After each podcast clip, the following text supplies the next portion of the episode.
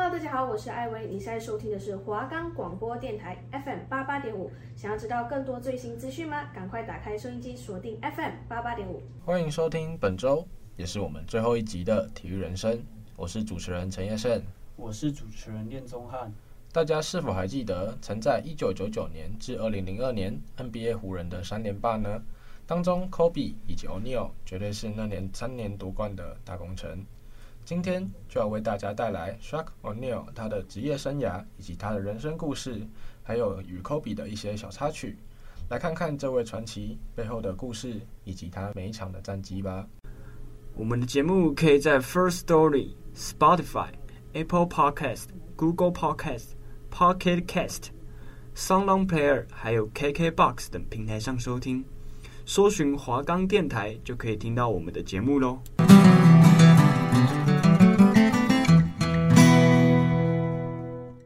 侠客欧尼尔于一九七二年三月六日出生在纽泽西州纽华克。他的本名夏奎尔·拉尚恩是他的母亲露茜·欧尼尔为他取的，在阿拉伯世界里的意思是小勇士。由于欧尼尔的生父约瑟夫·东尼在九个月大时就入狱服刑，欧尼尔是由他的母亲露茜抚养长大。露茜之后嫁给了一名叫做费利普·哈里森的男人。O'Neal 的继父菲利普·哈里森在 O'Neal 两岁时加入美军，是一名陆军中士。由于要常常调防，因此 O'Neal 一家需要经常搬家。年轻时的 O'Neal 已经比其他同龄的小朋友长得又高又大，也非常顽皮，因此常被菲利普用皮带教训。在 O'Neal 六年级那一年，菲利普移防至西德，O'Neal 以及其母亦随一起移前往西德。菲利普在他十三岁那一年开始教他打篮球。当时的欧尼尔已经两百零三公分，但却不能灌篮。而就在当年，美国路易斯安那州立大学的篮球队教练戴尔·布朗到了西德美军基地发表演讲，欧尼尔亦前往听讲。当时布朗教练看到欧尼尔人高马大，以为他是一个美军大兵。当他得知欧尼尔只有十三岁时，便大吃一惊，立刻带着欧尼尔去见菲利普。并希望将来能带他到路易斯安那州立大学。在高中毕业之后，欧尼尔如愿进入了路易斯安那州立大学商学系，并加入了该大学的篮球代表队。当欧尼尔在路易斯安那州立大学的篮球队时，他获得了两次 NCAA 全美南部最佳球员。在一九一一年，欧尼尔更得到 NCAA 全国最佳球员。一九九零年十二月三日，在对上密西西比州立大学的比赛中，欧尼尔取得了十七个阻拦，并打破 NCAA 单场阻攻纪录。但路易斯安那州立大学却始终没有打进美国大学篮球冠军赛前四强。欧尼尔也只待了两年，便宣布放弃剩余学业，准备投身参加一九九二年的 NBA 选秀。欧尼尔参加一九九二年 NBA 选秀大会，在当时被奥兰多魔术用选秀状元圈选中。那年暑假期间，在搬迁到奥兰多之前奥尼尔在奈史密斯篮球名人堂球员艾尔文·强森的个别指导下，增进篮球技术，并在洛杉矶度过了相当长的时间。鉴于队友泰瑞·卡特利奇拒绝让出三十三号球衣的情况下，O'Neal 选择穿上高中时代的三十二号。欧尼尔加入奥兰多魔术后，在新秀赛季里，欧尼尔每场平均得到二十三点四分，每场平均篮板达到十三点九个，命中率为五十六点二趴，以及场均三点五个助攻。欧尼尔被顺理成章的选为一九九三年 NBA 年度最佳新秀，并成为自一九八五年 Michael Jordan 之后第一位在 NBA 全明星赛中以新人的身份。先发出场的球员，魔术队最终以四十一胜四十一败的成绩赢得了比上赛季多二十场的胜利。然而，由于印第安纳六马打破平局，魔术队最终错过了季后赛。由于人高马大，欧尼尔成为了联盟中最难防守的中锋之一。力大无穷的他，更多次在比赛中因为灌篮而摧毁了篮球架。NBA 也因此提高了篮球架的承受力。在欧尼尔的出色表现下，进入了联盟仅第一周。就让他当选本周最佳球员，成为 NBA 第一位有此成就的新秀球员。一九九三至九四年赛季，O'Neal 的成绩更比前一赛季出色，他的场均得分提高到了二十九点四分，同时以六十趴的投篮命中率领先了全联盟。一九九三年十一月二十一日，魔术客场对上纽泽西篮网的比赛中，O'Neal 得到了职业生涯的第一个大三元。O'Neal 全场攻下了二十四分、二十八篮板、十五助攻。他被选入全明星赛，同时也选入 NBA 年度第三队。在这一个赛季，O'Neal 与新秀安芬利·哈德一同带领奥兰多魔术首次打入季后赛。在季后赛第一轮系列赛中，魔术对上印第安六马，O'Neal 场均贡献了二十点七分和十三点三个篮板，但是零比三败给了六马。但是魔术队在当时已被广泛认为是未来成就不可限量的球队。一九九四到九五年赛季，O'Neal 每场平均得分达到二十九点三分，累计总得分达到两千三百一十五分，拿到了职业生涯第一个 NBA 得分王，并与哈德威一同入选全明星赛。这是 O'Neal 连续第三年入选全明星赛。O'Neal 与哈德威组成了联盟顶尖的双人组合。并帮助奥兰多魔术取得了五十七胜二十五败的成绩，夺得东南组冠军。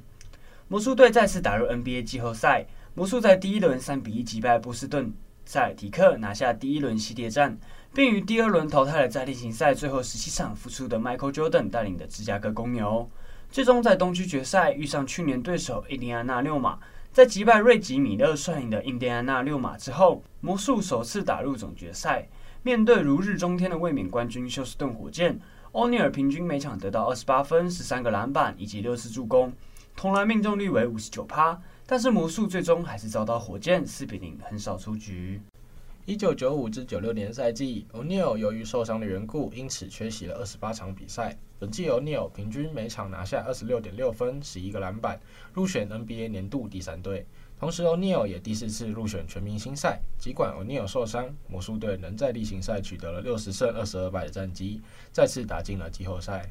魔术队在一九九六年季后赛的前两轮轻松击败底特律活塞和亚特兰大老鹰，顺利打进东区决赛。然而，魔术队与乔丹率领的芝加哥公牛实力差距过大，因此魔术队在东区决赛中惨遭公牛四比零横扫。该年公牛队以七十二胜十败的战绩赢得了总冠军。在一九九六年的暑假，O'Neal 代表美国参加奥林匹克运动会的男子篮球赛事。在一九九六年亚特兰大奥林匹克运动会，O'Neal 协助美国队获得金牌。一九九六年夏天，O'Neal 成为了无限制自由球员，并在一九九六年亚特兰大奥林匹克运动会开幕的前一天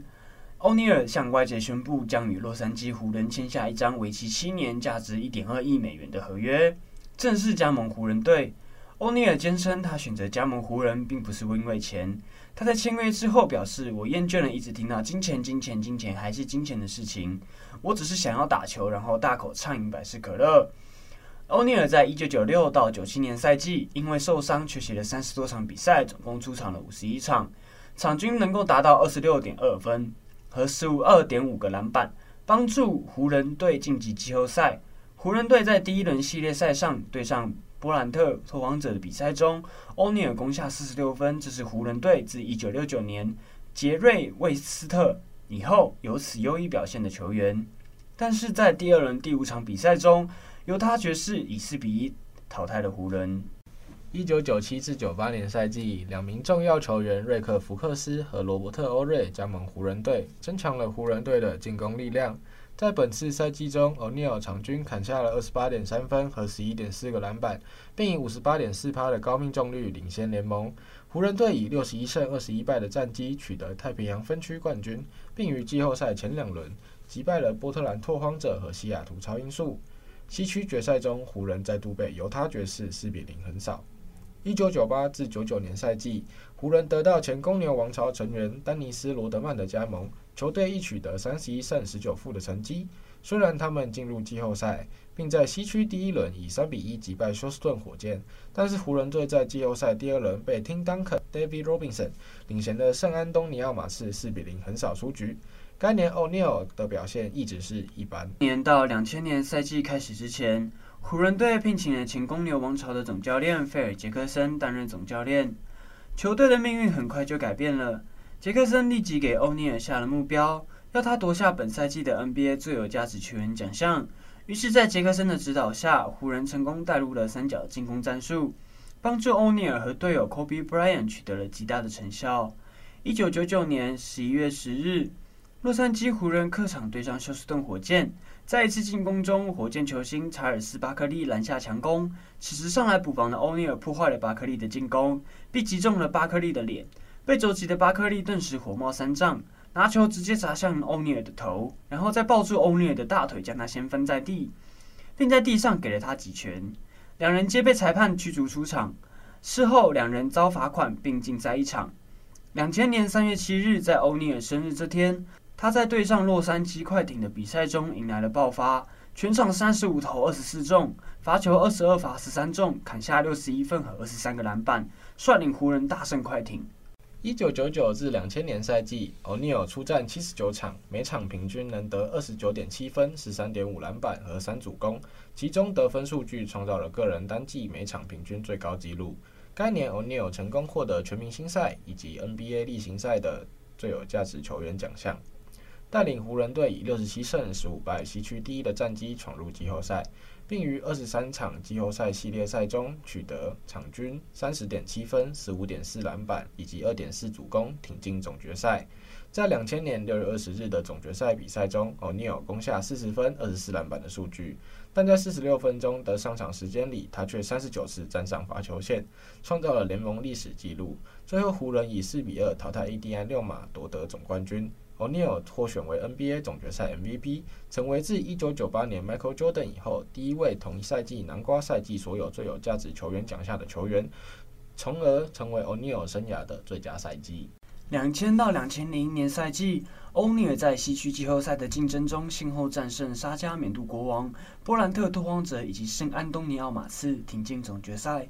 总决赛，湖人迎战费城七六人。当时，七六人是一支由获得 NBA 最有价值球员的艾伦·艾弗森和获得 NBA 最佳防守球员及 NBA 篮板王的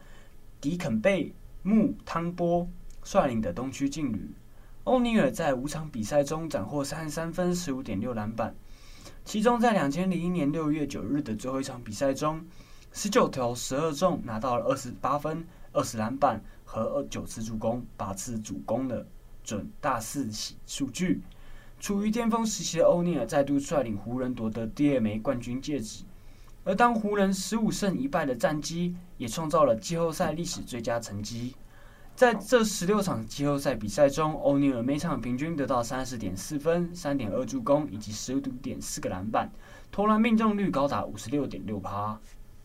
二零零一至零二年赛季，在进行训练营的前一个月，欧尼尔进行了左脚大拇指畸形矫正手术。本次赛季，欧尼尔深受手术后遗症困扰。二零零二年一月，在一场湖人对上芝加哥公牛的比赛中，布拉德·米勒负责防守欧尼尔。再一次争抢篮板时，米勒推了欧尼尔一下，欧尼尔顿时大怒，一拳挥向米勒，导致米勒的队友查尔斯·奥克利和泰森·钱德勒纷纷进入了混战。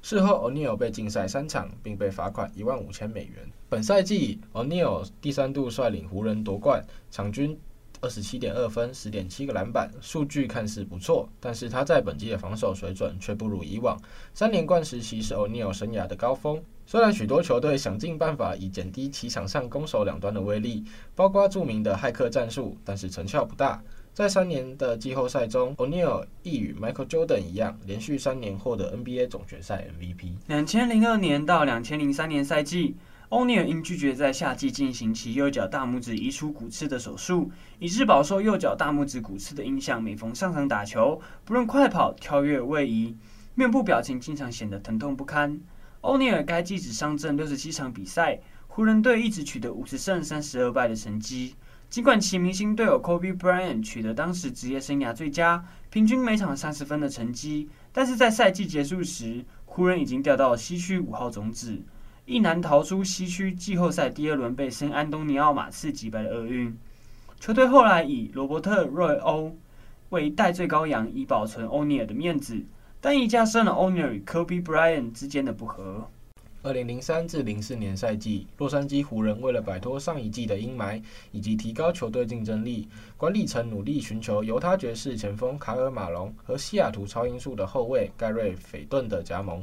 但碍于薪资上限的限制，湖人队无法提供他们比其他球队更多的价钱。于是欧尼尔出面协助招募工作，并亲自说服两人加盟湖人队。最后，马龙和肥顿皆与湖人签约，放弃了更高的薪资，只希望能够在职业生涯内有机会赢得冠军戒指。在两千零三到零四年赛季开始之前，欧尼尔希望能够在剩余的合约中多加三千万美元。湖人队考量到欧尼尔因为年龄、身体条件和因伤缺席比赛而拒绝欧尼尔的要求。在热身赛期间，欧尼尔曾多次向湖人老板杰里巴斯大喊“我要顶薪”。此外，欧尼尔和科比之间的关系越来越矛盾。科比更在接受 ESPN 记者吉姆·格雷的采访中，不断批评欧尼尔身材不佳、懒散、领导能力欠佳，并指责欧尼尔在两个名人堂成员马龙和斐顿几乎是免费为球队打球的前提下，还索要高薪，并认为欧尼尔是一个在球队赢球时才愿意承担责任的人。卡尔马龙及盖瑞斐顿的加盟，组成号称全联盟最强的梦幻阵容，再次杀入总决赛。然而，出乎所有人意料之外，由于马龙膝盖受伤，斐顿从未融入湖人体系，因此湖人，在2004年 NBA 总决赛中以1比4的成绩惨败于底特律活塞之手。湖人的黄金阵容亦于赛后宣告崩解。事后，湖人总教练菲尔杰克森遗憾地说：“伟大的球员该了解何时该出手，何时该传球，并且尽量控制球场上的节奏。”作为球队的领袖，应该了解如何激励自己的队友，而不是在媒体前掀起球队对立。言下之意就是对科比与欧尼尔两人不成熟的表现感到惋惜。随着欧尼尔与球队管理层的续约问题以失败告终，加上球队不再与总教练菲尔杰克森续约，与科比之间的矛盾也达了无可挽回的地步。欧尼尔要求立即交易自己。原本湖人打算用欧尼尔交换达拉斯小牛的德克诺维斯基，但是小牛队老板马克库班拒绝了这个提议。迈阿密热火则对欧尼尔表达了兴趣。最后，湖人与热火达成了协议，欧尼尔交易至迈阿密热火，并换来了拉马奥、欧登、布莱恩·格兰特以及卡隆·巴特勒。湖人队的欧尼尔时代至此结束。二零零四年七月十四日，欧尼尔被正式交易到迈阿密热火。欧尼尔换回了在奥兰多魔术时所穿的三十二号球衣。在与热火签约之后，欧尼尔向球迷保证，他将会为迈阿密带来队史第一座冠军，并决心要向前东家湖人队还以颜色。因此，甘心退居球队第二线，让位给新星德恩·韦德。欧尼尔扬言会全力协助韦德成为联盟最出色的球员。事事有意向前队友科比示威。随着欧尼尔的加盟，热火队的表现超乎了预期。在他与前湖人队友艾迪的奋力下，热火于2004至05赛季缴出东区第一的59胜23败的成绩。欧尼尔在七十三场例行赛中缴出了场均二十二点九分、十点四篮板和二点三次助攻的成绩。本赛季，欧尼尔连续十二年入选全明星赛，同时也入选 NBA 年度第一队，并于三月份获得东区最佳球员奖。但是在 NBA 最有价值球员投票中，输给了凤凰城太阳的史蒂夫·奈许。尽管大腿受到伤势困扰，欧尼尔仍带领热火队在季后赛中先后击败纽泽西篮网和华盛顿巫师，打进东区决赛。第七场对阵卫冕冠军底特律活塞，可惜由于韦德受伤，以致球队在东区决赛第七场败给底特律活塞，无缘晋级总决赛。事后，欧尼尔和其他队友批评热火总教练史坦·范甘迪没有给他足够的上场时间。二零零五年八月，欧尼尔同意采取相当于减薪的措施，他与热火签下五年一亿美元的合约。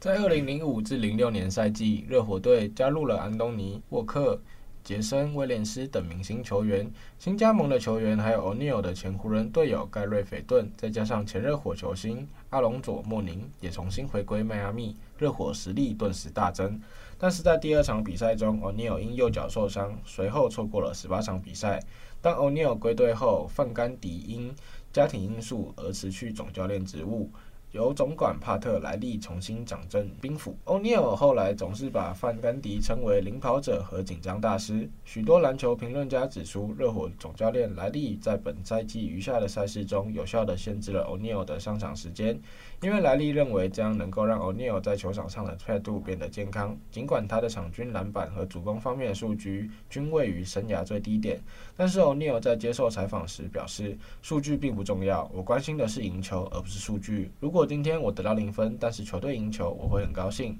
如果我得到五十分、六十分，但是球队输了，我会很生气。我们所做的一切就是要赢得冠军。二零零六年四月十一日，欧尼尔在对上多伦多暴龙的比赛中攻下十五分、十一篮板和职业生涯最高的十四助攻，记录了他职业生涯第二次大三元。同时，欧尼尔也是二零零五到零六年赛季联盟场均投篮命中率最高的球员。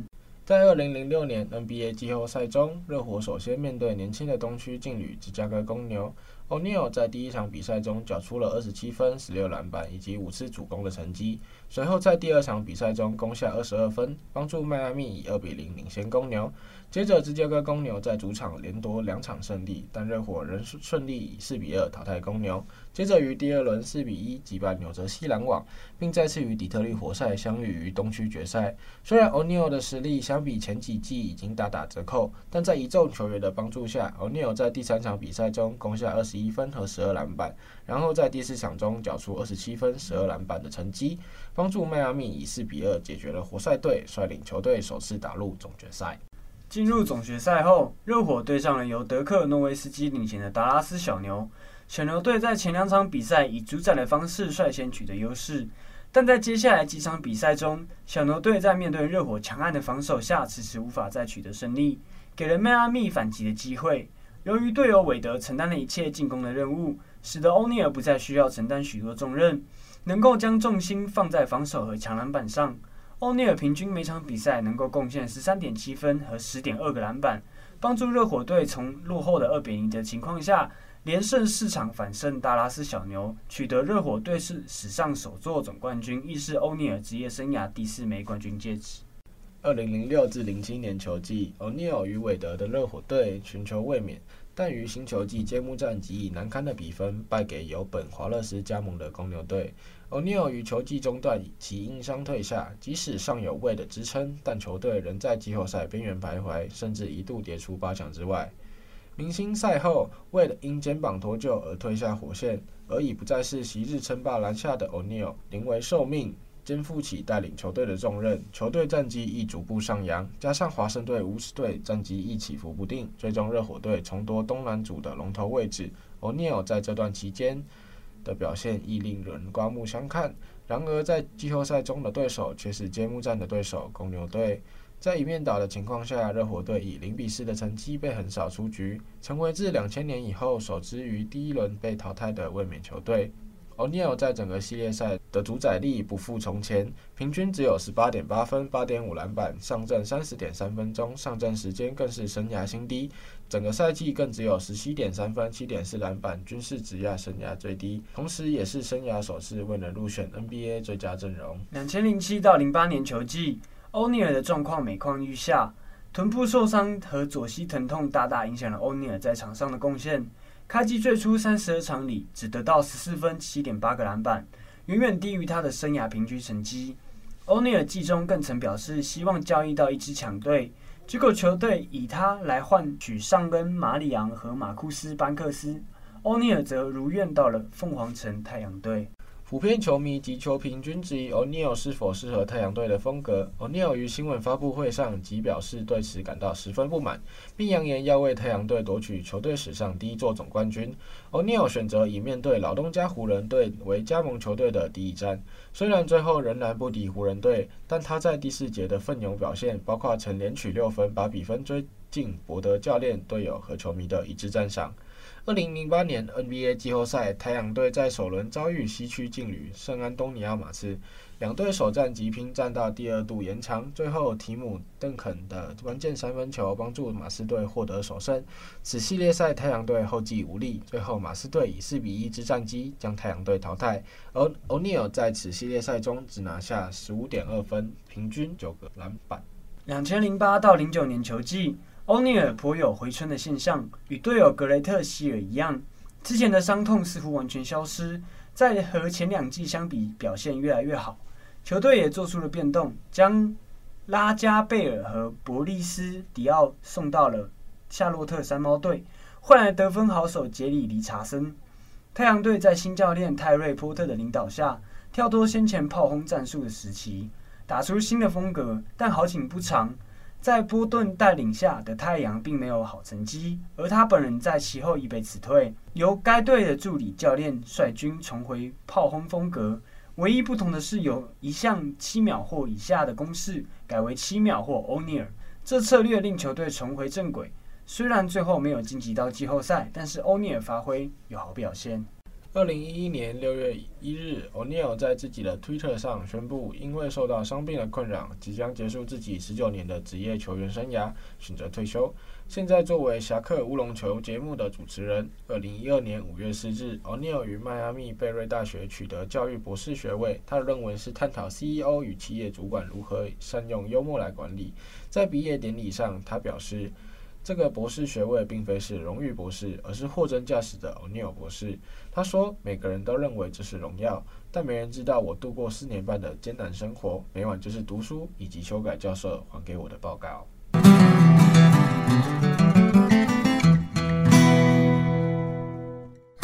接下来单元是圣殿怎么看？而我觉得欧尼尔虽然在体型跟身高上占有非常大优势，他在十三岁的时候就已经达到两百零八公分的惊人身高。但我觉得就是因为这样，导致他日后不管在场上训练，还是在一些其他地方，他的表现出来就是他并没有太过于积极，反而都是靠着他的天分跟老天赐予他的身高与体态，在 NBA 上面得到一席之地。所以我觉得其实 Kobe Bryant 当初会对小克奥尼尔这么的不爽，我觉得也是有原因的，毕竟。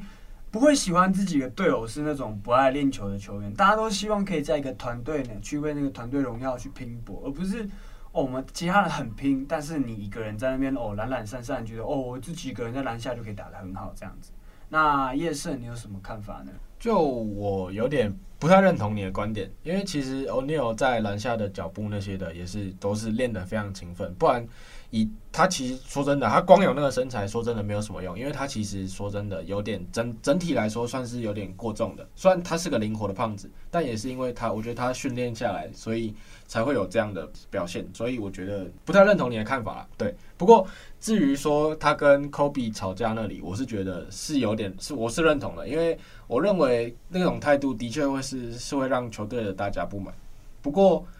他是真的是一个很厉害的人，就我觉得他如果跟 Kobe 跟那时候的队友们没有吵架的话，那我相信他的生涯巅峰期一定还会更加持续下去。毕竟那时候的 Kobe 也是正值就可能算是最巅峰的时代，对，所以我相信他们那时候如果没有吵架，可能可可以拿个五连冠也说不定。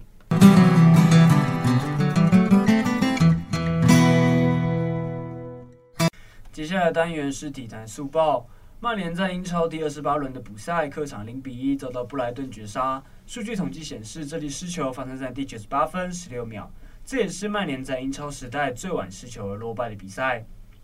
比赛中，布莱顿三笘薰先后浪费多个单刀机会，曼联门将德赫亚也屡屡做出神扑，曼联前锋 Rushford 也浪费多次破门机会。进入补时阶段，曼联后卫 Luke Shaw 手球被判罚点球，麦克劳利斯特罚进。最终，曼联客场零比一不敌布莱顿。我不担心曼联的进球问题，这是关于保持专注的话题。我们不应该失去注意力。如果你因为没有把握机会而无法赢球，你需要的是不要输掉比赛。曼联主帅 Ten Hag 赛后表示：“我们拥有的机会比布莱顿更好，我们必须进球。最后，我们失去了一点控制，中场太开放了。如果需要踢出一场伟大的比赛，这是一场充满错误的比赛，这真的很不幸。”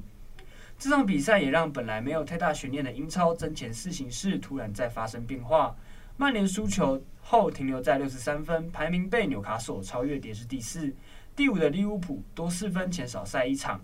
前两名兵工厂和曼城已经提前夺下下赛季欧冠参赛资格，剩下两个名额将在纽卡索、曼联、利物浦、布莱顿这四队间产生。过去李多慧在南韩有胜利妖精的绰号，但四月来台湾应援乐天三场都吞败，五月来台终于逆转情势，连续两天都赢球。乐天强打廖健富也在这两场连续拿下 MVP。赛后两人也一起跳起应援舞蹈，为了炒热气氛，主持人也请廖健富客串主持人。廖健富害羞的提问：“喜欢台湾吗？”让全场都笑翻。李多慧也比了爱心说：“我很喜欢台湾。”廖健富又问：“东西好吃吗？”好吃。没想到主持人又请廖健富看着李多惠的眼睛多说点几句话，那廖健富吓得说不用不用。最后两人也互道辛苦了，网友也笑说两人的互动非常有趣，像韩国里老婆向上班新老工作回来的老公说声辛苦的感觉，颇有含蓄的既视感。